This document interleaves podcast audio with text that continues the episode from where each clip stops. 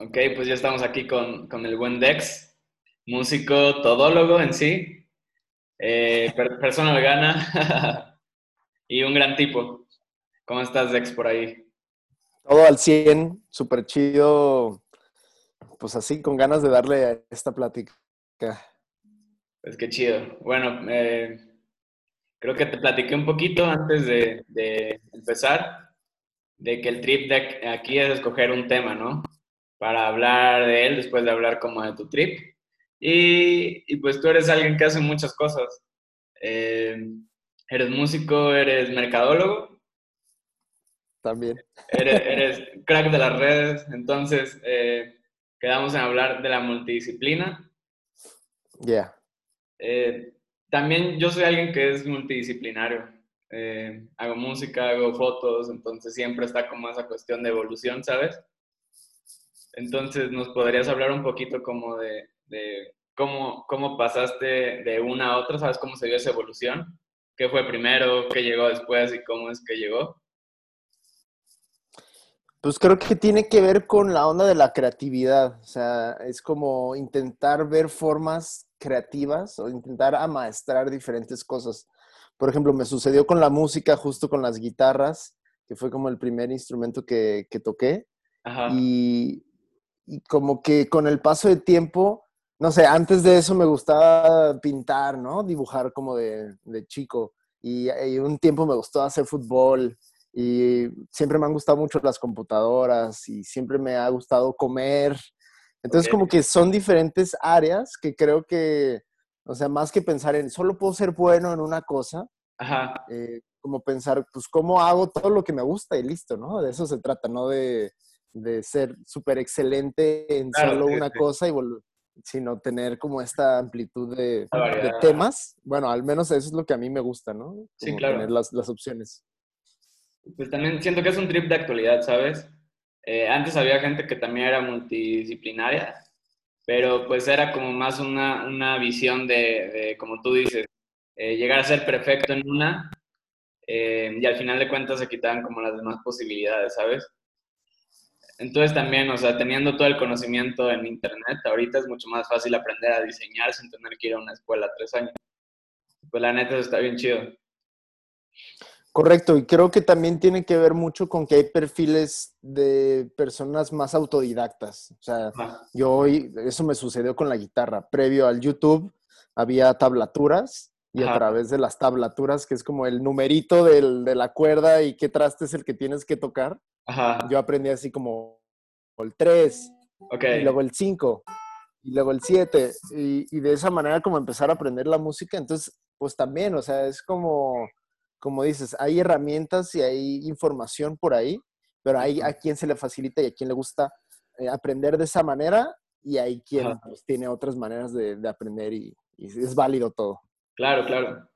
O sea, y hay muchas personas que también, o sea, ven como mal no centrarse en una sola porque, porque sienten que, que solo estás intentando para, para, para tener una experiencia nueva y no estás eh, enfocándote en una sola, ¿sabes?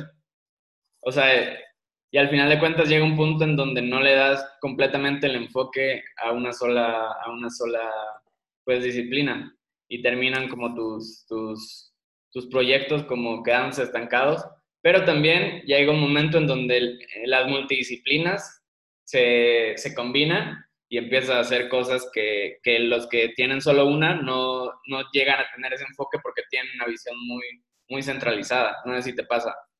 Totalmente, describiste perfecto. Es como un yin yang, ¿no? De, y ah. por un lado, el lado negativo de esto es justo que la emoción por aprender un nuevo software, una nueva herramienta, una nueva, no sé, nueva información, puede suceder eso, ¿no? Que en vez de terminar proyectos y eh, ser muy bueno en algo, pues terminas aprendiendo 10 softwares de música, pero no siendo súper bueno en uno, ¿no? Claro, claro. está ese riesgo, obviamente, pero por el otro lado, como dices, está pues el lado positivo que es unir diferentes ramas de, la, pues, de las artes, de la ciencia, del, del vivir y poder innovar. Justo la innovación viene cuando unimos cosas que no existían antes. Entonces, un chef que aprende de, química, pues se vuelve la cocina molecular.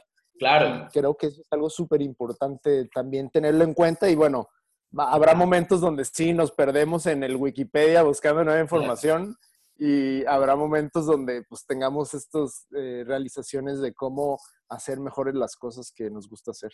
Claro, justo, justo esa es la idea, ¿no? Como sacar de todos lados para crear tu propio trip.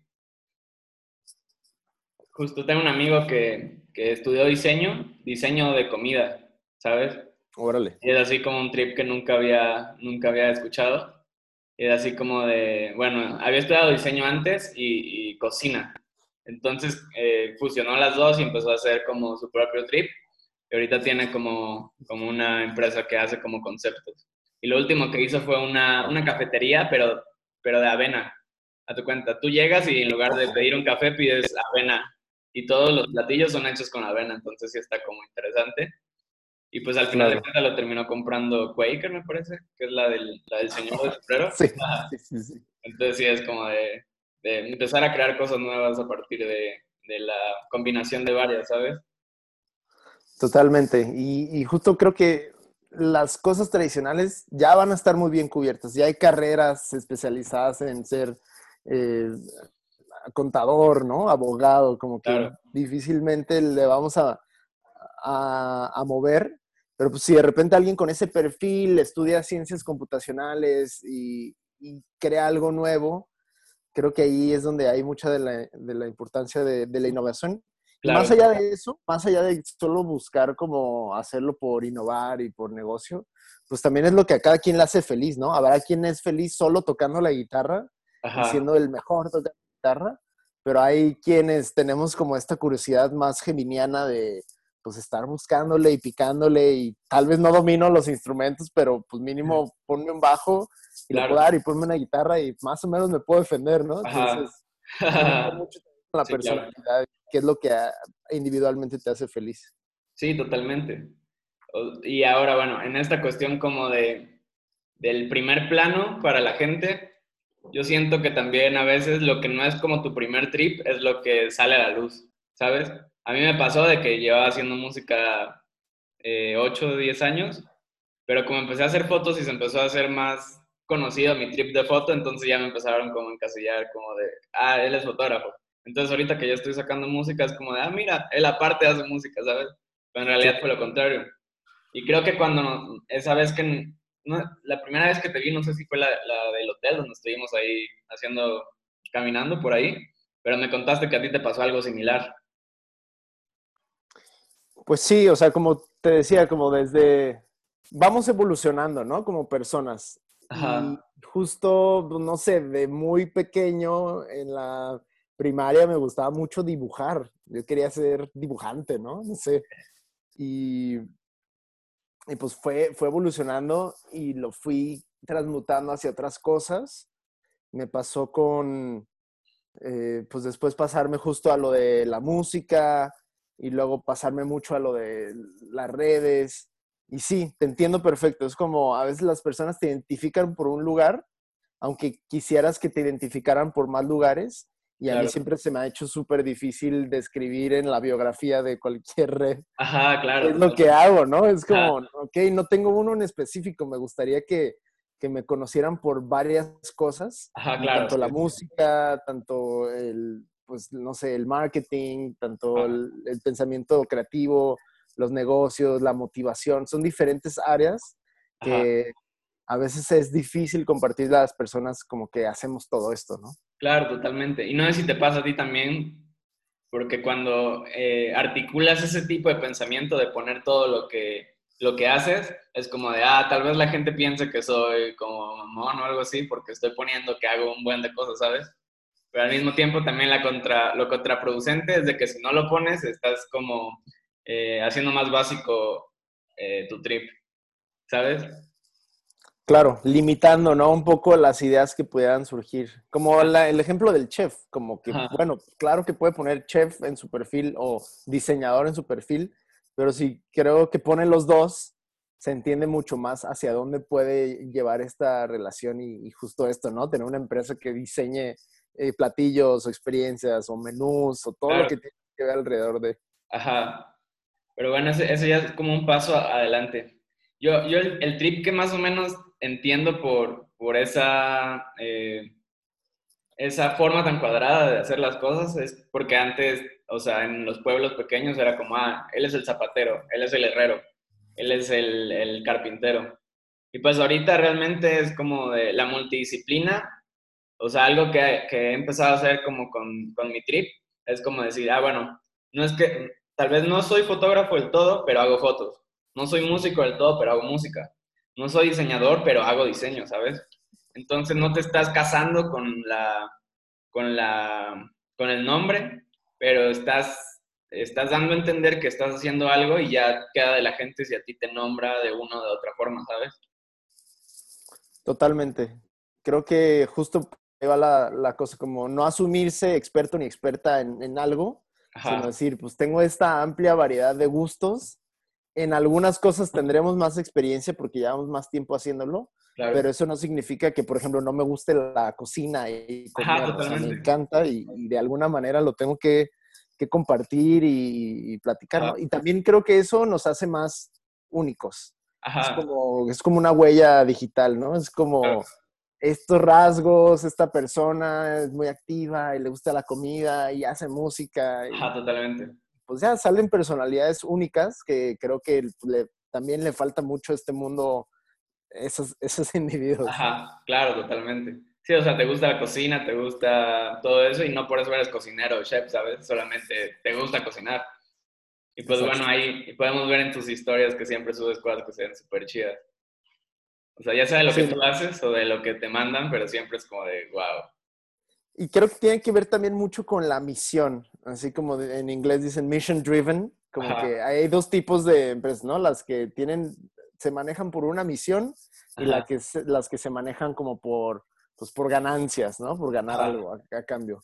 Y se me hace bien chida la de la misión porque creo que como personas, como humanos, tenemos pues deberíamos tener como una misión, ¿no? Porque yo comparto comida, poniendo el ejemplo, la comida veggie, porque tengo esta misión de que más personas conozcan las opciones que existen, eh, que hay comida rica y, de todo, ¿no? Saludable y no saludable, veggie, pero que hay muchísimas opciones y que no solo es pasto, ¿no? Como que esa era mi misión de toda la vida, como acercar a las personas a este estilo de vida y que vieran que hay que hay más. Entonces, a partir de ahí empezó lo de, ah, pues te comparto mi comida, ¿no? Le voy a tomar una foto, lo voy a subir a Facebook y ahí va a estar. Y poco a poco fue evolucionando en esto de que ya es parte de mi personalidad ver algo rico, un mango y tomarle una foto. Ajá, está bien chido. Ya después te tocará sacar un recetario o algo así. Está bien chingón. Estaría increíble. Creo que ese es otro de los grandes problemas de la podología, que pues también hay demasiados proyectos, ¿sabes? Obviamente me encantaría tener mi programa de cocina, mi recetario, mi libro, al igual que me encantaría tener mi estudio de música, sacar 10 álbums al año, hacer videos musicales. Y bueno, en un momento, pues sí, el límite es el tiempo y la capacidad que tenemos como de trabajar las cosas. Totalmente. Pero creo que está bien que esté flotando ahí esas ideas y seguro algo en, en medio pasará, ¿no? Como una receta musicalizada que nadie había sí, Sí, sí, sí, totalmente. De hecho, eh, no sé si has visto eh, un proyecto que tengo con Rusi, que se llama Musicalízame este EPA. Son como... En una ocasión llegó una chica, Gabriela Ruiz se llama, que se dedica a hacer eso. Haz de cuenta, tú le mandas tu rola y ella, dependiendo como de las partes de la canción, va poniendo como sabores de salados, dulces, texturas. Entonces cocina tu rola. Y por ejemplo, tú en un concierto tuyo chiquito, llegas, tocas tus rolas mientras la gente está comiendo lo que ella hizo, entonces es una experiencia multisensorial. Está súper chido. Además, creo que tiene una habilidad de sinestesia, ¿no? Un poquito de... Es como mezclar los, los cables del cerebro y ver, ver colores o que una nota musical te suene a a un, olor. Como está bien loco eso, cómo mezclan en su mente las ideas. Pues es como lo que te llega a producir el, el LCD, que como que quita las barreras sensoriales y al final de cuentas todo se llega a combinar. Está bien loco.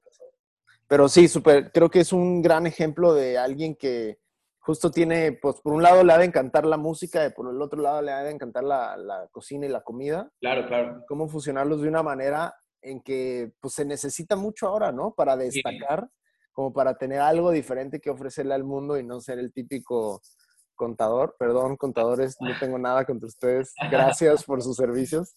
Pero, o sea, eh, hay como cosas muy cuadradas en la vida y hay cosas donde pues alguien tiene que ir rompiendo esa barrera e innovando. Sí, sí, escarbando, adelantándose. Pero bueno, eh, en cuestión del veganismo que estábamos platicando ahorita, ¿cómo es que llegaste hasta ahí? ¿Siempre has sido vegano? ¿Qué fue lo que te cambió como la chispa de, empezar a, ver las cosas de esa forma? Pues me empecé, como en la prepa, me empecé a interesar eh, por la alimentación. Como que yo muchos años pues era sedentario. Ajá. Bueno, menos mis años de futbolista en la primaria. Pero secundaria, en la secundaria como que no, no, no hice mucho. Me enamoré de la música y pues me quedaba dormido ah, con la guitarra, pero eh, no hacía mucho deporte, ¿no? Entonces en la prepa me empecé a interesar por hacer ejercicio, iba al gym todos los días y empecé como a ver las ondas de la comida, como a la alimentación saludable de, pues, comer eh, no sé, más, más cosas del mar que más carnes rojas, ¿no? Eh, más el interés en la proteína, el interés como en las frutas, verduras, menos grasas, pero nunca imaginé, o sea, en, ese proceso, nunca imaginé lo de el vegetarianismo, el veganismo. Lo que me pasó es que me fui de viaje eh, de año sabático y después me fui como un ratito de ese año sabático ya que tenía, ya que había hecho lana.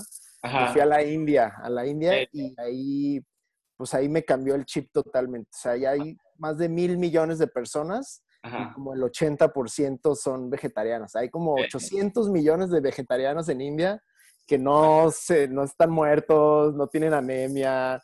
Como todos estos mitos que teníamos que ah, en México de que, ah, si no comes carne te vas a morir, ¿no? Entonces como que esa realización de que muchísimas más personas, como ocho Méxicos había vegetales, de personas comiendo vegetales, eh, y más factores alrededor de, como que no solo eso, sino eh, pues que también era lo mejor para mí como persona, para cuidar mi templo, que es mi cuerpo, era lo mejor para, para, los demás, como para la comunidad también, porque se fomenta mucho el, pues hacer, ajá, como sembrar alimentos y hacer comunidad alrededor de eso. Claro. Y era lo mejor para el planeta también. O sea, como que a diferentes niveles entendí desde mi perspectiva que era lo mejor para el mundo elegir este estilo de vida. Ajá.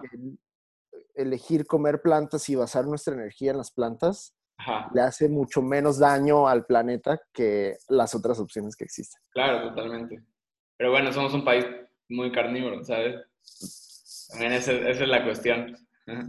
Total, ¿no? Y te digo, yo ni me nunca en mi vida me imaginé eh, hacerme veggie.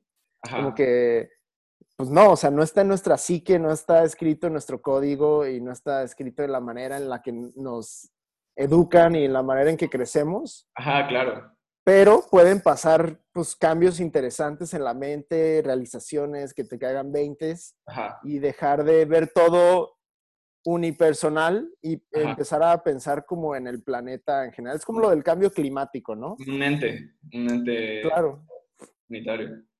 una tierra, o sea, la tierra es nuestra casa, es nuestro planeta y la manera en que estamos consumiendo eh, tiene un impacto muy fuerte y pues comer pues sí, comer carne es una de las cosas más dañinas para el ambiente que pueda haber, ¿no? Y digo, y, y, súmale capas, ¿no? Para mí de repente también entra pues, muy fuerte el lado ético, ¿no? De cómo sí. respetamos a ciertos animales, pero a ciertos otros no. Ajá, claro. Ajá, como que ah, la espiritualidad, hay más dimensiones que se agregan a este, este caldero de ideas y por eso a mí me cayó esta realización este 20. Claro. Ya llevo más de 10 años eh, pues, sin comer animales. Pero pues tuvo que suceder algo así fuerte, un giro en la vida. Ajá.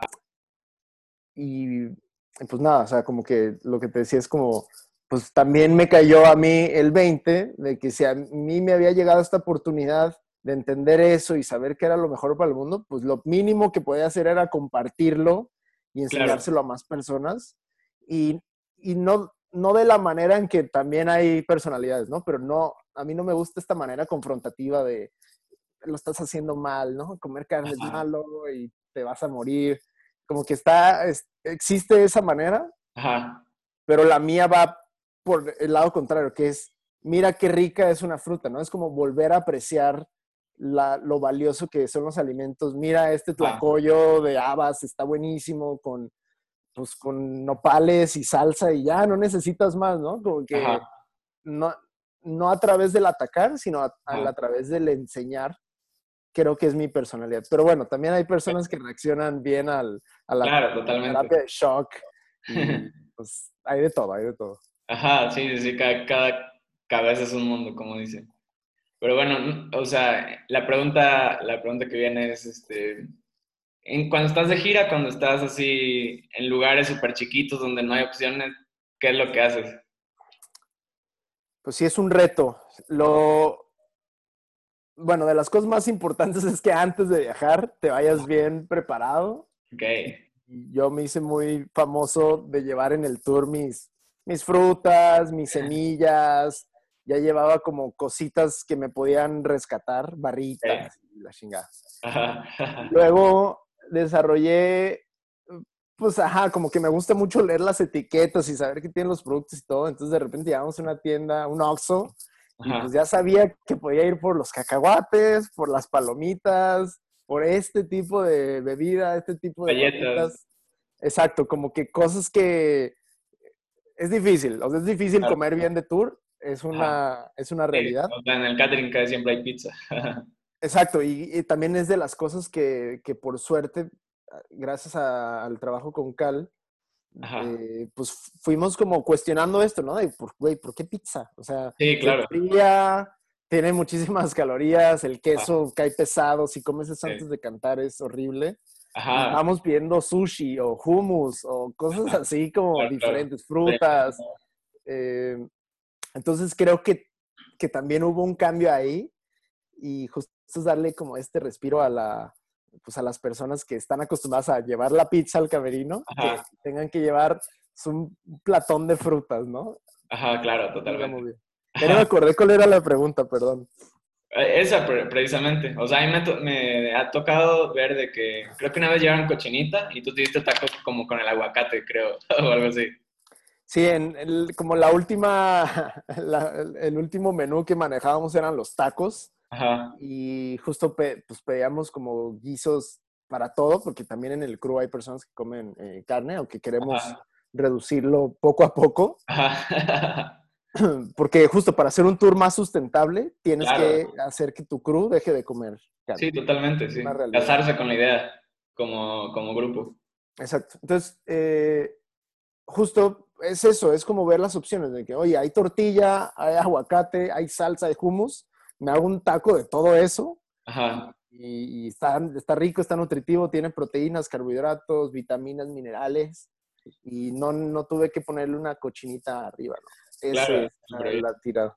Pero, por ejemplo, otra de las cosas que pasa de tour es que vas a un restaurante, ¿no? Me pasa mucho porque pues yo soy como el, el extremo, el más estricto, el que sí, ni, ni, lácteos, ni nada.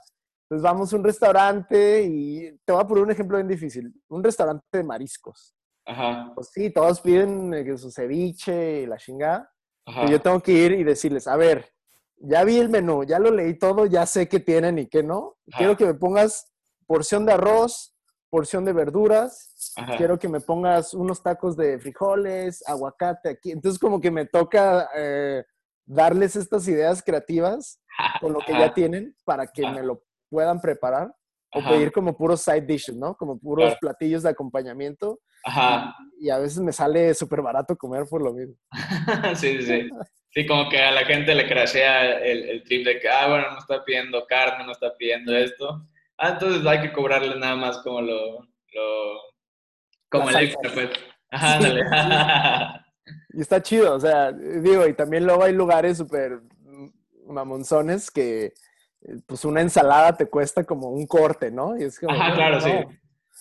Pero yo creo, o sea, mi filosofía es que en un punto hay que, obviamente hay que seguir trabajando esto y le quedan muchos años de ir compartiendo esta filosofía.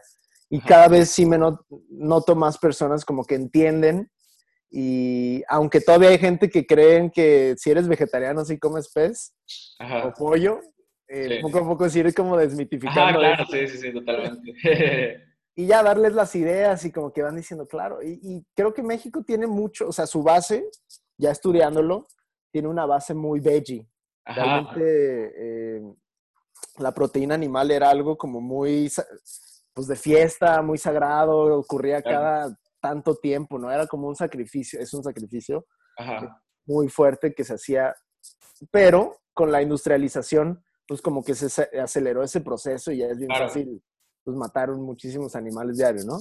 pero creo que regresando un poco a las raíces, pues lo que nos identifica y lo que nos dio sustento y nos sigue dando sustento es frijol, maíz, chile, eh, pasote, calabaza, cacao, cacahuate, como que todo esto nativo de México, ahí está y, creo que también es una, es una buena misión rescatarlo y decir, podemos estar un poco más balanceados. reinventarlo incluso. Sí. Con las combinaciones que puedas hacer con eso. Justo, siempre he querido eh, tener un puesto de agua de cacao en el Zócalo. Ok, porque digo, está súper chido que vendan lo que quieran, cerveza, y ahorita que todo el mundo está peleando por eso, pero pues, realmente las bebidas tradicionales del epicentro de México es cacao con chile. Claro. No sé si no lo venden. Chiapas? Chiapas sí, el... En Tuxtla Gutiérrez el pozol está en todos el lados. pozol, no. pues es una bebida así súper normal, ¿sabes? Vas a unos tacos y hay veces donde no hay, no venden refrescos, solo venden pozol. Es como, sí. Riquísima, ¿no? Riquísima. Y para el calor, súper rico. Entonces, justo es esto, o sea, entiendo el proceso de, la conquista y el mestizaje y cómo, pues, la tortilla se le agregó el, pues, el suadero. Sí. Pero, pero también en el rescatar y, incentivar de maneras creativas a, pues, a reutilizar los alimentos que nos nutren, le hacen bien al planeta y nos hacen bien a nosotros y creo que es eso, llegar a un balance eh, es la idea. Claro, claro. Pues bueno, ya hablamos mucho de comida. Siempre. eh, bueno, en cuestión de, creatividad con la, con la agencia, ¿quieres platicar un poquito sobre eso? Sí, eh, bueno, trabajo como en dos áreas muy interesantes. Una es el marketing de la música en una agencia que se llama Altiplano.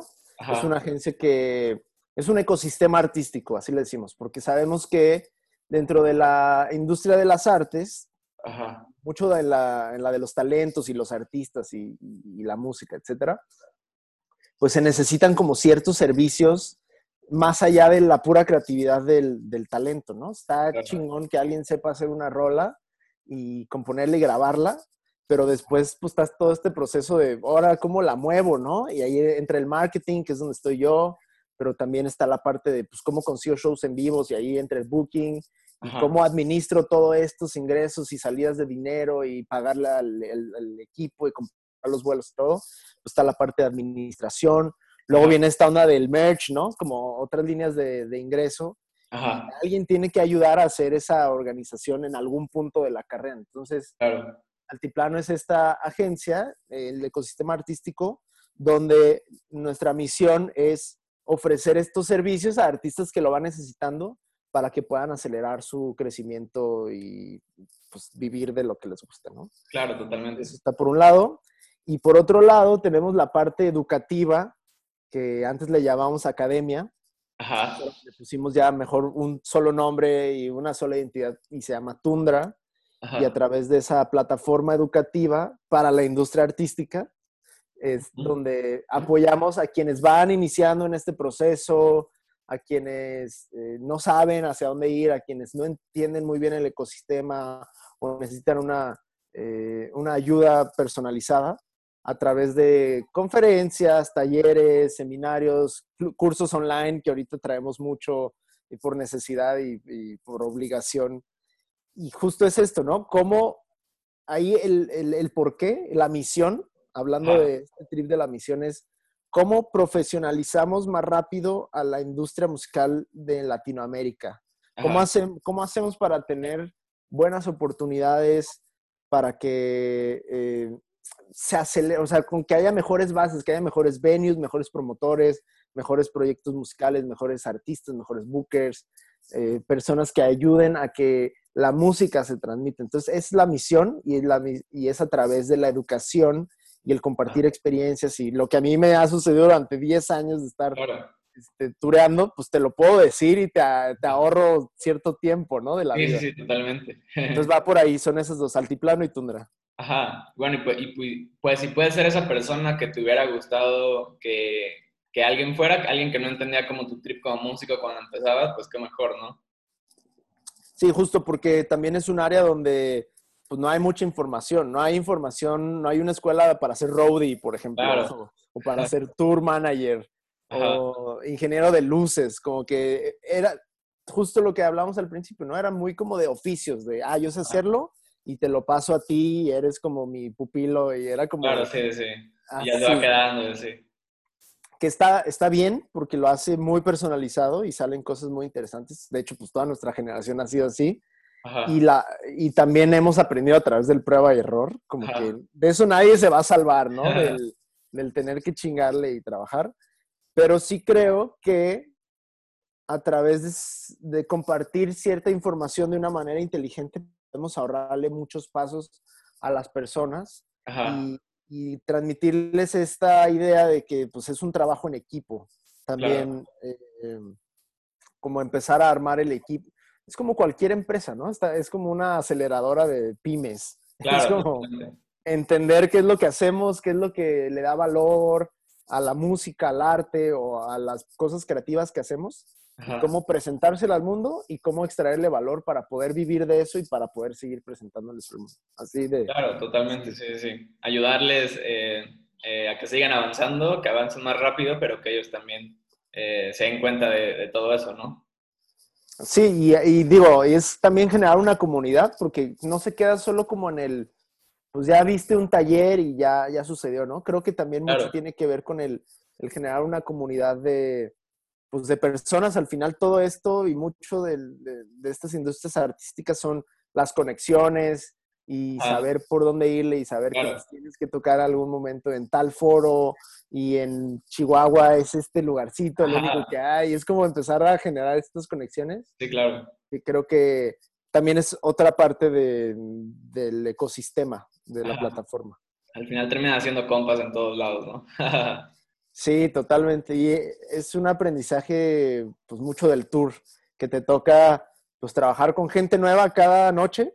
Claro eh, convivir con gente nueva cada noche y intentar pues optimizar, ¿no? Lo que aprendí el show pasado, te lo paso acá y, y vamos mejorando y cada vez vamos haciendo mejores experiencias para todo el equipo, tanto para quien monta, para el equipo técnico que está detrás, para los músicos que dan el show, para los ingenieros, para los de luces, para el que cuenta la merch al final pero también para el público, ¿no? Al final es, un, es un ganar-ganar y lo que queremos es que haya mejores experiencias okay. Eh, eh, pues en, en, México, en Latinoamérica. Creo que nos falta mucho camino. Somos un país con mucha potencialidad, con muchos recursos, claro. pero que falta ponerse las pilas y hacer equipo y eso, eso es lo que hace. Falta trabajo. Trabajo y compromiso. Trabajo inteligente también. claro, claro, totalmente. Y bueno, eh, en cuestión como esa parte en que tú y ustedes como grupo han tocado en lugares de, de más de 50 mil personas, tal vez.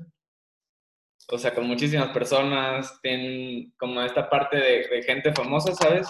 Que al final de cuentas en México es como de, te, te hacen casi como un santo, ¿sabes? ¿Cómo, ¿Cómo has lidiado con eso? ¿Y cómo o sea, ¿qué es lo que te hace tener todavía los, los pies en la tierra?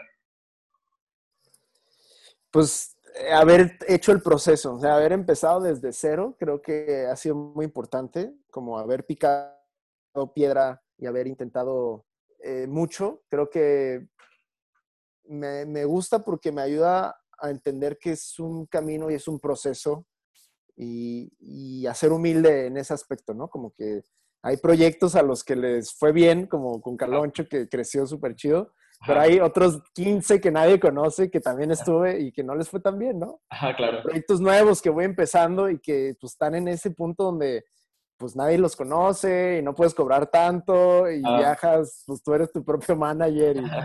entonces creo que tener ese balance de, de, no, no poner toda la, o sea, como que seguir experimentando y seguir probando, creo que es lo que a mí me ha mantenido con los pies en la tierra, decir, pues qué chido que hay ciertos proyectos que despegan y, nos dan facilidades y nos abren las puertas a muchos lugares, pero pues también como seguir haciéndolo, ¿no? Y seguir trabajando, por ejemplo, en marketing me encanta trabajar con bandas pues que van empezando o que es su segundo álbum, porque justo están como todos estos retos por delante. Oye, ya tengo tantos plays o tantos fans, pero necesito seguir creciendo. Ajá, claro. Pues eso me devuelve como al, esto es un proceso, o sea, esto es un, es seguir creciendo, exacto, es como, ajá, no, la verdad, por esa parte a mí no, no se me sube, como dirían por ahí. Claro. La otra, pues, tiene que ver mucho con las personalidades, ¿no?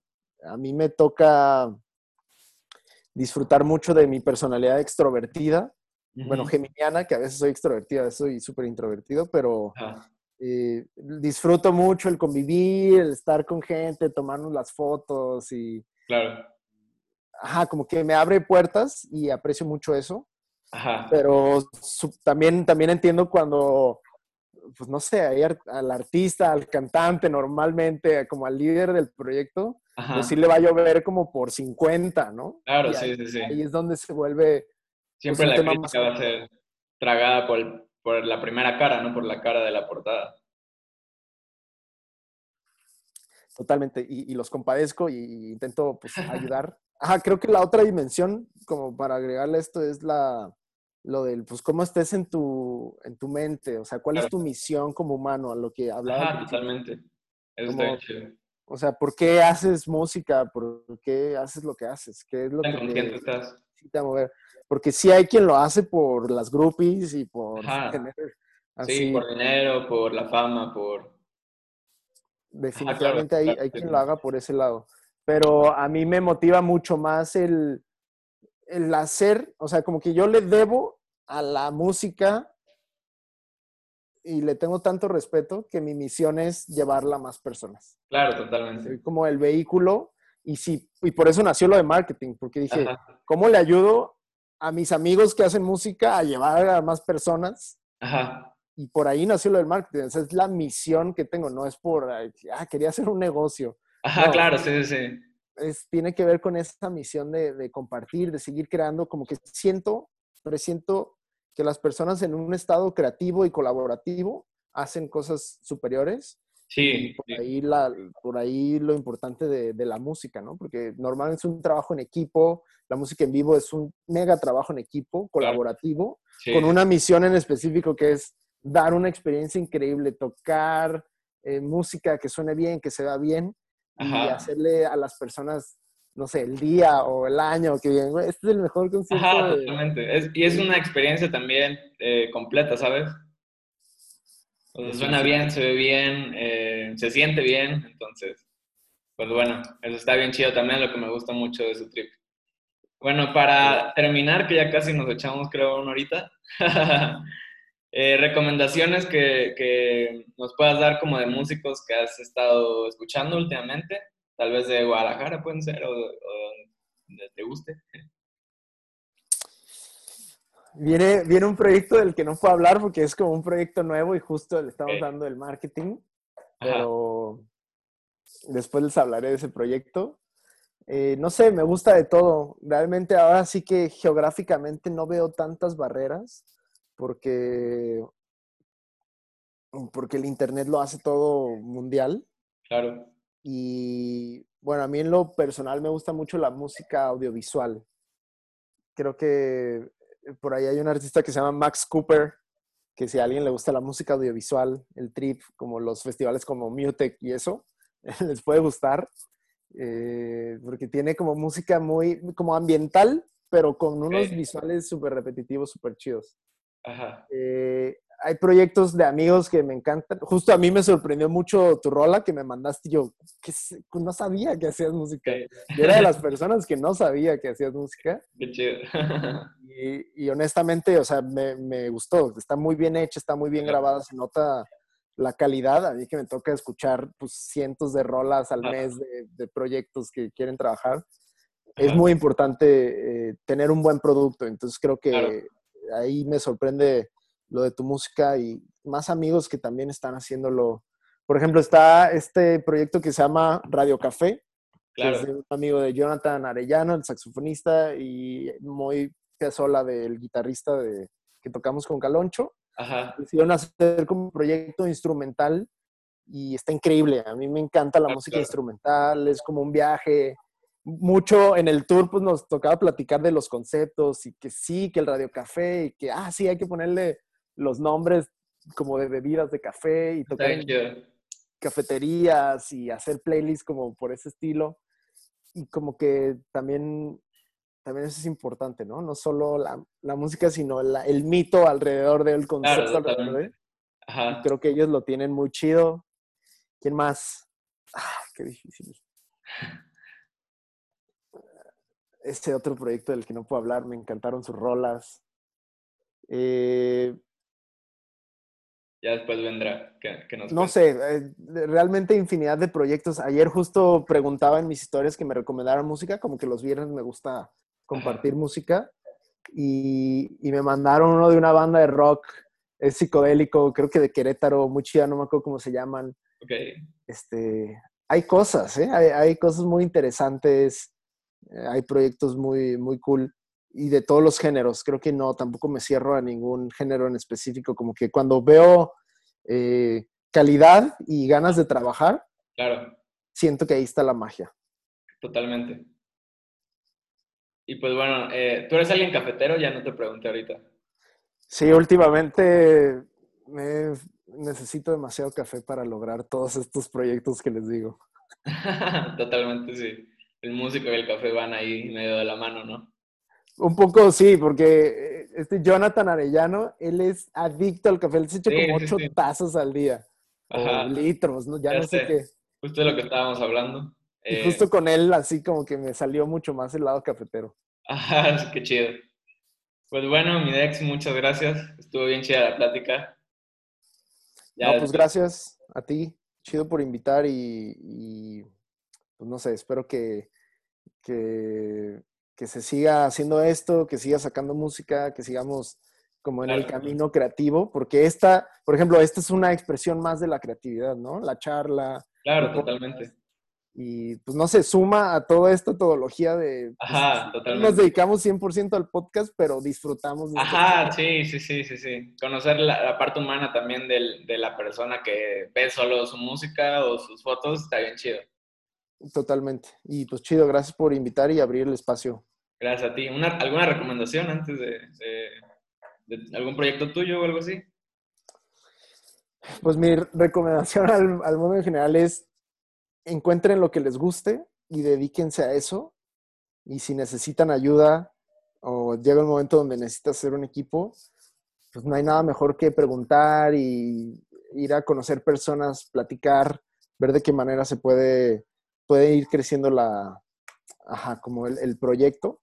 Creo que es muy importante. Entonces, pues, ahí estamos a la orden para lo que se necesite. Muchas gracias igualmente. Un abrazo. Chido, nos vemos. Vamos por ahí. Peace.